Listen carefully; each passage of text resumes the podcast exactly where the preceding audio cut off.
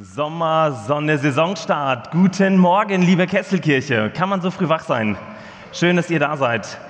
Ich freue mich, dass wir uns endlich sehen nach einer gefühlten Ewigkeit, oder? Wie viele Tage waren es? Habt ihr nachgezählt? 49. 49. Soweit kann ja keiner von euch zählen. 49, Wahnsinn. 100, nein. 49. Ähm, ich war mit meiner Frau und meiner Familie im gelobten Land. Wir sind so im Norden des gelobten Landes gewesen, und zwar in Norditalien. Und ich habe euch mal ein Bild des Urlaubs mitgebracht. Ein ganz einfaches Bild. Und zwar möchte ich ganz kurz zeigen, das ähm, wurde, ist eigentlich völlig unspektakulär, sieht aber trotzdem so aus. Meine Frau hat beim Ankommen in der Toskana, das war in der letzten Ferienwoche, ihr Handy in der Sonne liegen lassen. Man muss dazu sagen, es waren 39 Grad, das Handy war sehr schnell aus. Eigentlich das beste Bild überhaupt für Urlaub. Das iPhone gibt den Geist auf. Mitten im Urlaub, abschalten, die trockene Hitze genießen, vielleicht sogar in die Kühle des Raumes gehen, wo die Klimaanlage läuft. Einfach ganz entspannt, ganz da sein, ganz fokussiert. Ich möchte mit dir heute überlegen, ganz fokussiert überlegen, am ersten Tag der Saison,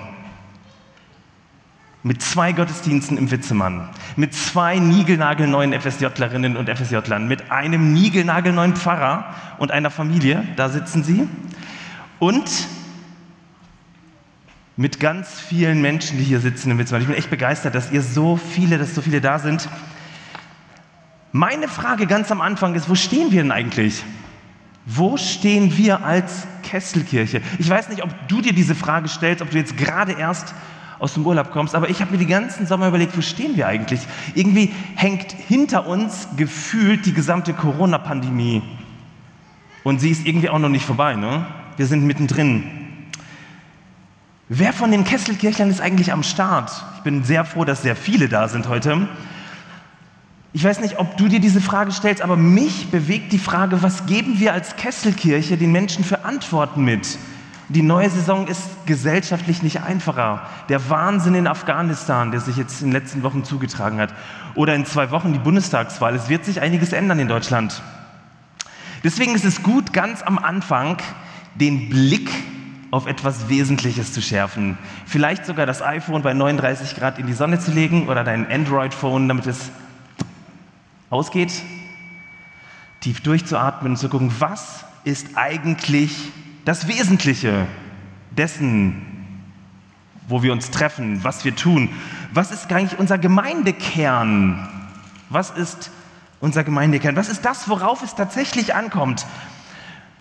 Was ist der tiefe Kern? Und zwar genau das. Furchtlos und treu. Nein, wer kennt unsere Vision eigentlich noch von euch? Wie heißt sie? Ja, raus damit, Leute. Ja, eine Person weiß es. Das ist immerhin Applaus.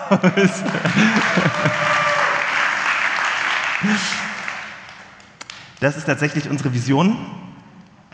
Gemeinsam in der Liebe wachsen. Schon mal gehört, oder? Oder wenn nicht, dann hörst du sie heute zum ersten Mal. Und ich glaube, es ist gut, heute Morgen zu überlegen, was ist der Kern dieser Vision? Was ist der Kern von dem, dass wir uns Sonntag für Sonntag treffen, dass wir ehrenamtlich Zeit investieren in diese Gemeinde. Was? Warum machen wir das eigentlich? Warum machst du das eigentlich? Diese Frage sollte dir klar sein. Was ist dein Antrieb, dein Motor, deine Hoffnung, deine Kraftquelle, deine Motivation, das alles zu machen? Habt ihr mal Lust, so ein bisschen am Anfang an dieser Vision rumzudoktern?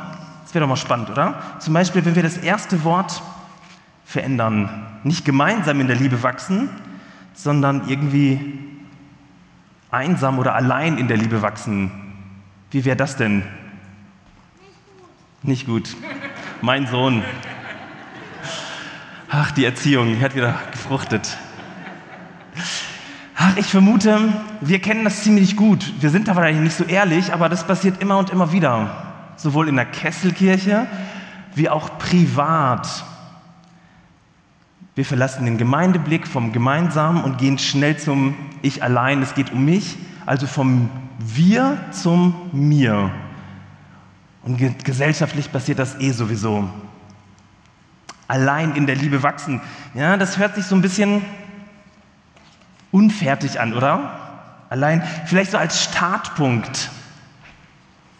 Aber auch wenn wir privat und in der Kesselkirche ganz häufig vom Wir zum Ich switchen, ich glaube, so gänzlich falsch ist die Vision immer noch nicht. Allein in der Liebe wachsen oder einsam in der Liebe wachsen.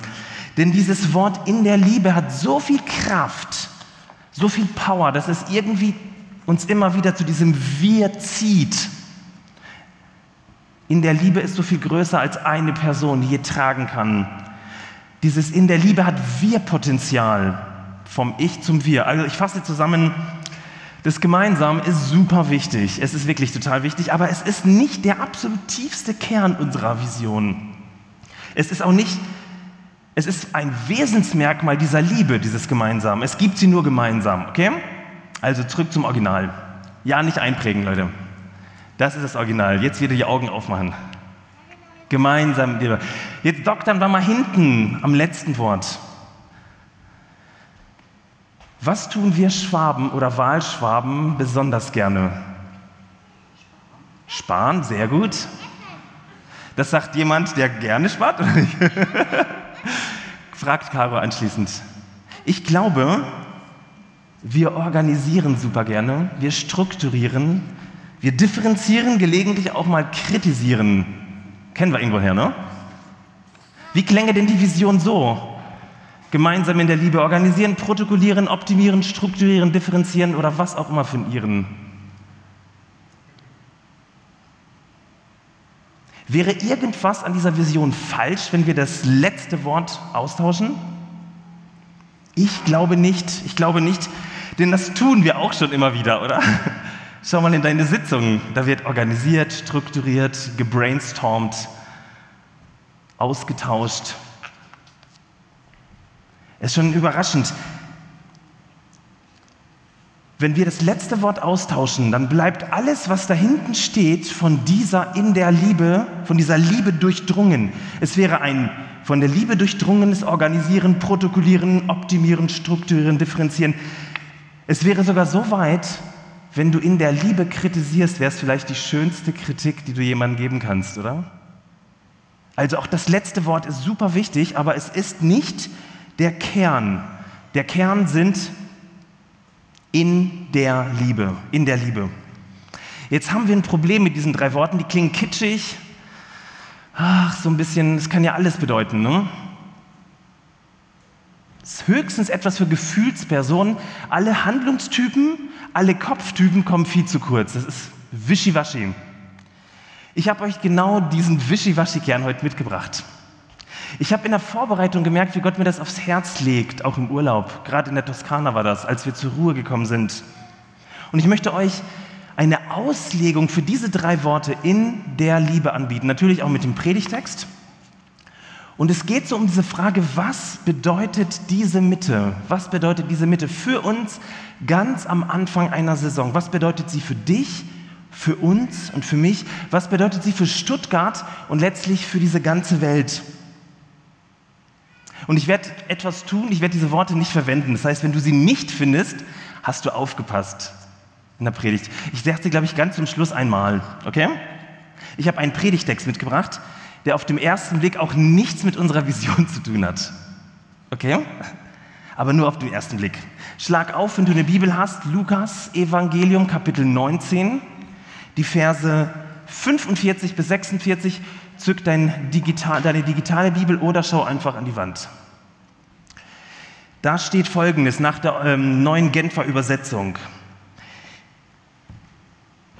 Jesus ging in den Tempel und fing an, alle hinauszuweisen, die dort Handel trieben. Er sagte zu ihnen, es heißt in der Schrift, mein Haus soll ein Haus des Gebetes sein. Ihr aber habt eine Räuberhöhle draus gemacht. Ich lese nochmal, es ist so kurz, kriegt ja kaum einer mit, ne? Jesus ging in den Tempel und fing an, alle hinauszuweisen, die dort Handel trieben. Er sagte zu ihnen, es heißt in der Schrift, mein Haus soll ein Haus des Gebetes sein, ihr aber habt eine Räuberhöhle draus gemacht. Drei kurze Gedanken heute. Erst aufräumen, dann ausbacken, dann feiern. Aufräumen, ausbacken, feiern. Ne? Kann man sich irgendwie merken? Quick and dirty. Erstens, erst aufräumen. Erst aufräumen. Wenn man diesen Text, der bekannt ist als die Tempelreinigung, mal so liest und mal von einer anderen Perspektive drauf schaut, dann könnte das was mit der Kehrwoche zu tun haben. Da sind wir wieder ganz bei uns, ne? So ein bisschen. Jesus räumt auf. Jesus räumt auf, er räumt auf. Und jetzt kommt das Krasse, bevor es wesentlich wird. Aha, willkommen am Saisonstart. Er beginnt all das vor die Tür zu schieben, aus dem Weg zu verbannen, was uns abhalten könnte, den Kern zu fokussieren. Jesus schafft Raum für Neues. Jesus schafft Raum für Neues. Die Bibel verwendet eigentlich nicht so ein schönes, blumiges Wort hier wie die neue Genfer Übersetzung mit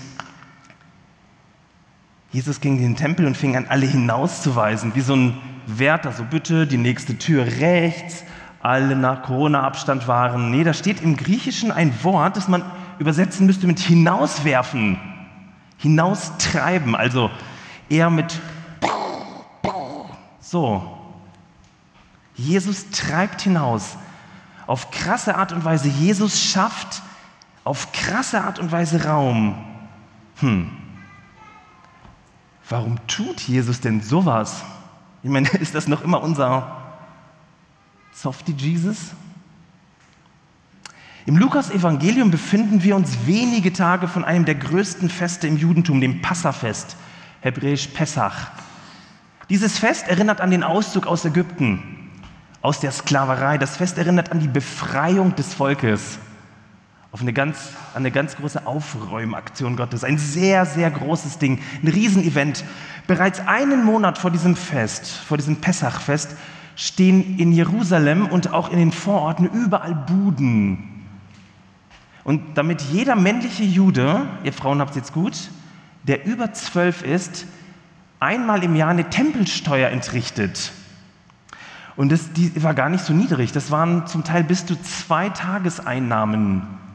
Das heißt, wir rechnen das mal auf unsere auf, auf Euro, auf Euronen um.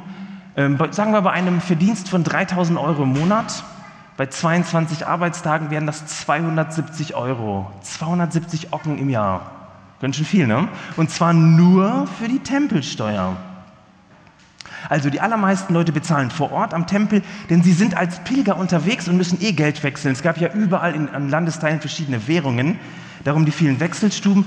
Und diese Leute, die das gewechselt haben, die haben sich dumm und dusselig verdient.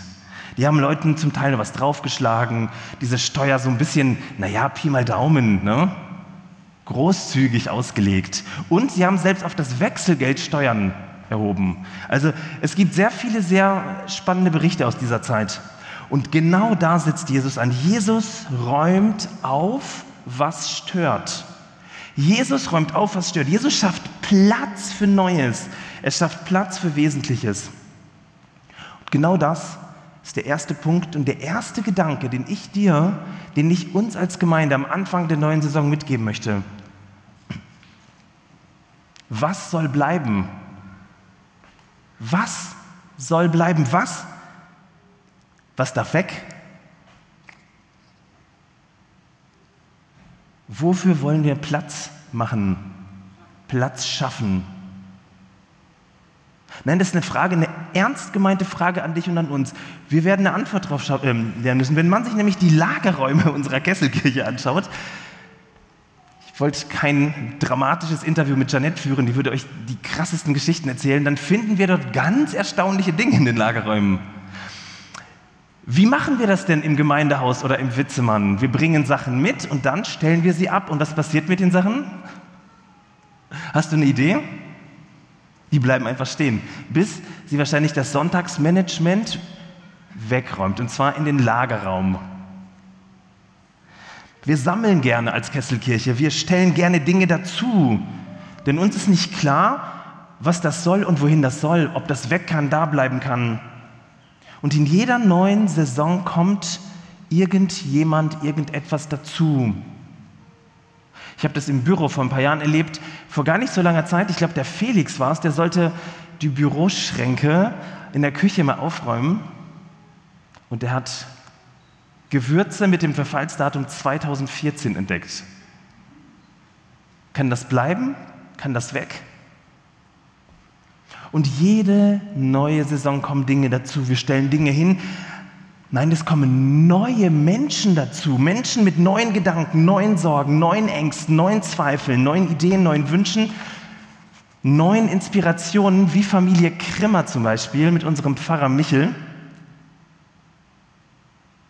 Er möchte auch seine neuen Ideen mitbringen, seine Vision, seine Gedanken, seine Herangehensweisen, seine neuen Erkenntnisse theologischer Art und menschlicher Art und italienischer Art. Genauso unsere FSJler, genau eigentlich jeder von euch. Jeder bringt irgendetwas mit. Meine Frage an dich persönlich und an die Gemeinde, was lassen wir los? Was lassen wir los? Was an sperrigen Dingen, Gedanken, Befürchtungen, Sorgen, Gewohnheiten können wir weggeben, um frei zu werden für Neues, fürs Wesentliche? Für neue Impulse im Glauben und in Beziehungen. Erst aufräumen. Ein erster Impuls von Jesus für dich, für uns. Und jetzt erfährst du, warum es so wichtig ist, loszulassen. Zweitens, dann ausbacken. Also Jesus befindet sich im Tempel und räumt auf. Tempel, muss man sagen, die gab es eigentlich in der Antike bis heute überall oder in sehr vielen Orten. Kennt ihr wahrscheinlich aus dem Urlaub. Hier zum Beispiel eine Rekonstruktion des Jahwe-Tempels in Jerusalem. Kein Originalfoto, sage ich euch, ne? Rekonstruktion, schon im Internet. Dann der Totentempel der ähm, Hatschepsut ähm, in Ägypten. Kannst du besichtigen. Ein Kandaria Mahedeva Tempel in Indien kannst du besichtigen. Tempel oder hier in Griechenland, in Athen, Tempel des Hephaistos in Athen. Und Jesus steht nur im Tempel in Jerusalem. Das ist die Geschichte. Das ist so der, der Angelpunkt der Geschichte. Der Tempel ist ein heiliger Ort, wo Menschen eine oder mehrere Gottheiten anbeten oder etwas Kultisches tun. Ist simpel, oder? Und jetzt passiert, in den allermeisten Tempeln der orientalischen Kultur oder in der griechisch-römischen Welt ging es um folgendes Prinzip. Ich würde sogar einen Schritt weiter gehen und sagen, dieses Prinzip, das ich euch gleich nenne, durchdringt unser Denken und unser Handeln und leider auch unseren Glauben. Da sind wir sehr heidnisch. Und es lautet so, bring etwas und du bekommst etwas. Bring etwas und du bekommst etwas. Bring zum Beispiel Essen. Bring etwas Materielles, das du für viel Geld gekauft hast zum Beispiel. Lass es da, stell es hin, zum Beispiel neben eine Gottheit. Sag dann leise oder laut, was du willst und hoffe dass, und warte darauf, dass du es bekommst. Also das Prinzip ist simpel. Man könnte das weg von materiellen eher auf immaterielle Dinge übertragen und sagen, Dienstleistungen genauso. Ich mache etwas für eine Gottheit ich tue dieser Gottheit einen Gefallen. Ich zeige dieser Gottheit meine Sympathie, meine Wertschätzung und als Gegenleistung hätte ich gerne.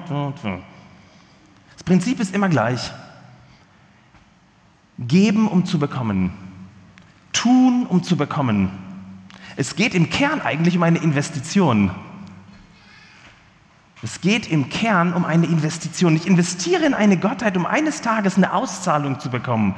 Eine Auszahlung meines Invests. Ich habe das in Südkorea erlebt. Bin da vor etlichen Jahren mal durchgefahren. Wir haben ein paar Gemeinden besucht, aber was für mich ganz neu war, war, dass da so kleine Opferschreine an den Straßen waren, so für den Ahnenkult. Und die Leute haben ganz viel Essen davor gestellt, um diese Ahnen zu besänftigen. Und das Zeug vergammelte, aber die haben ein Neues dazugestanden, damit die Leute, damit die Verstorbenen einfach milde gestimmt sind und ihnen Gutes tun, für mildernde Umstände sorgen. Geben, um zu bekommen, tun, um zu bekommen. Es geht im Kern um eine Investition. Und ich vermute, das ist der Grund, warum Jesus so leidenschaftlich, so krass, so zielstrebig, auf den ersten Blick so hart, so ungewohnt hart ist. Wenn es um Gott geht, wenn es um Gott geht, um Glauben, um Gemeinschaft, um Gemeinschaft, um Einheit mit dem Heiligen, dann darf es niemals, niemals um ein Wenn, dann gehen. Uh -uh. Niemals um ein Um-Zu. Denn der Kern unseres Glaubens, unserer, der Kesselkirche ist kein Tauschhandel, kein Konsum. ist nichts, was wir instrumentalisieren, das wir geben, um zu bekommen, was wir gern hätten. Der Kern unseres Glaubens, der Kern unseres Lebens, der Kern der Kesselkirche, der funktioniert nach einer völlig anderen göttlichen Logik. Ich möchte sie euch sagen, sie ist für uns sehr, sehr, sehr kompliziert und anstrengend. Man könnte sagen, sie ist kontraintuitiv, also gegen jede Intuition, genau das, was uns eigentlich treibt. Und zwar lautet die Logik umsonst, ohne Gegenleistung, geschenkt für Umme. Hör mal zu, umsonst, ohne Gegenleistung, geschenkt für Umme. Der Kern ist ein Geschenk. Der Kern deines Lebens, der Kesselkirche, ist ein Geschenk. Du kannst eine innige, eine echt innige Beziehung zu deinem Schöpfer haben, indem du nichts tust. Oh, das fühlt sich schrecklich an, oder? Indem du nichts tust, indem du nichts mitbringst, indem du nichts leistest, indem du einfach da bist und empfängst. Das ist die überraschende, aber gleich schockierende Nachricht heute Morgen und auch für uns als Kesselkirche. Der Kern ist ein Geschenk der freien und völlig unkaputtbaren Liebe Gottes durch Jesus. Für dich, für uns und für die ganze Welt. Das Geschenk ist da. Bäm. Was tun mit unseren alten Gewohnheiten? Ne? Mein Anteil daran, also dein Anteil genauso ist es, ich lasse es mir geben. Ich lerne anzunehmen. Ich lerne das Ding auszupacken. Ist eigentlich schön, oder? Mal wieder Kind sein. Ich lerne darüber zu staunen. Ich lerne die neuen Facetten dieses Geschenkes mein ganzes Leben lang bis zum letzten Atemzug zu entdecken, zu feiern. Das Geschenk ist da. Oder mit den Worten des Johannesbriefes, der Kern ist die Liebe, mit der Gott uns zuerst geliebt hat. Das ist auch der Kern, da kommt es leider jetzt einmal, sage ich es jetzt, in der Liebe. Das ist genau das, ein Geschenk. Und ich träume davon, das ist mein Wunsch für diese Vision, dass wir genau alles aus dieser freien, von Jesus aufgeräumten Mitte tun, in den Blick kriegen. Wir werden jagen, wir werden sammeln, wir werden optimieren, strukturieren, aber lasst uns auch mal auspacken. Lasst uns doch mal auspacken, lasst uns staunen, gemeinsam staunen.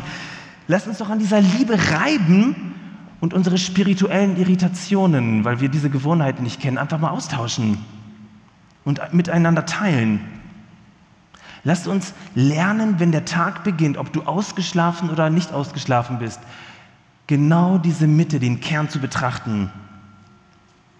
Ich habe mich bei der Vorbereitung echt ein paar Mal gefragt, warum schiebt Jesus dann noch dieses Ding mit, mein Haus soll ein Haus des Gebetes sein. Ich meine, das ist gut, das Gebetsteam ist wieder on fire. Applaus fürs Gebetsteam übrigens jetzt an der Stelle.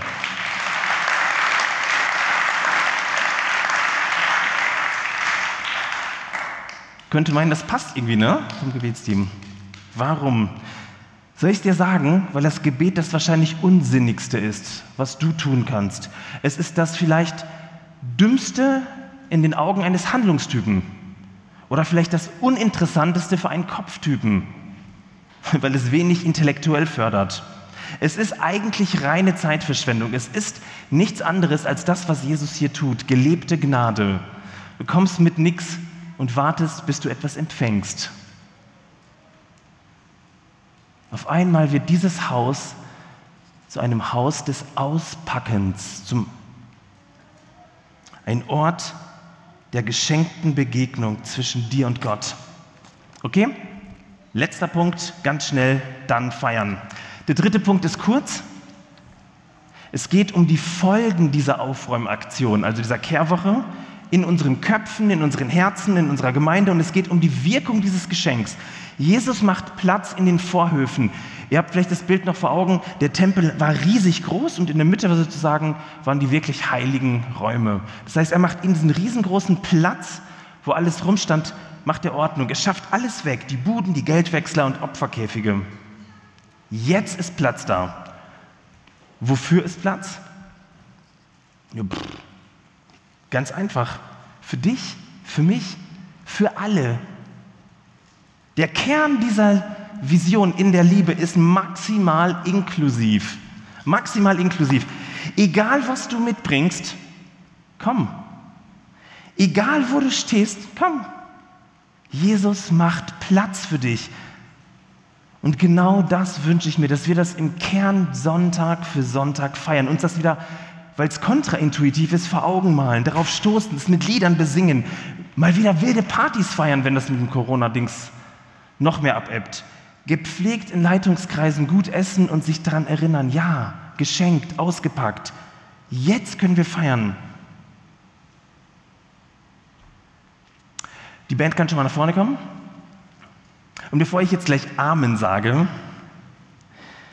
möchte ich dir noch was mitgeben. Möchte ich dir auf jeden Fall gleich was mitgeben. Und zwar eine kurze spirituelle Übung.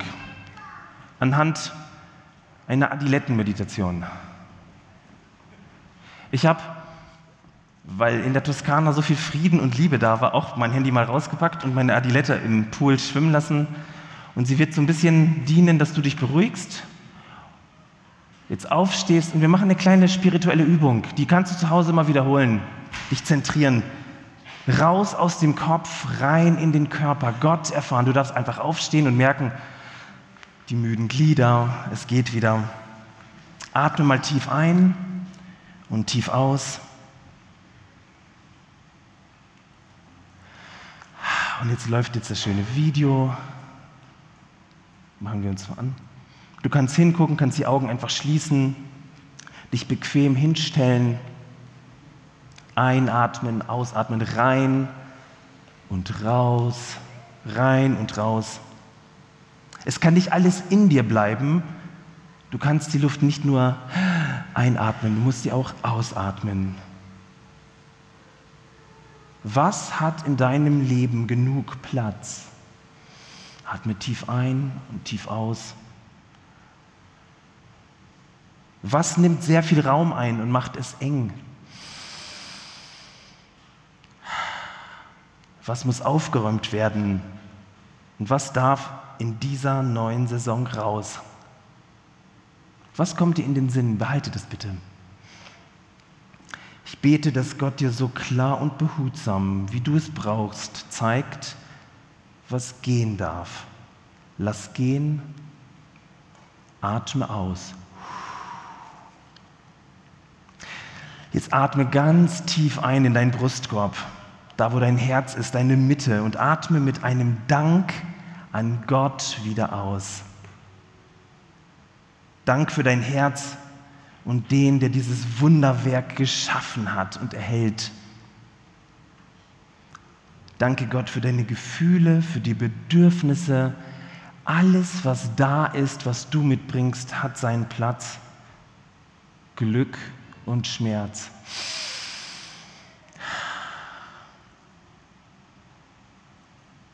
Du bist gut, ob mit vollen oder leeren Händen. Danke Gott für sein Geschenk, seine Gegenwart, seine Gnade.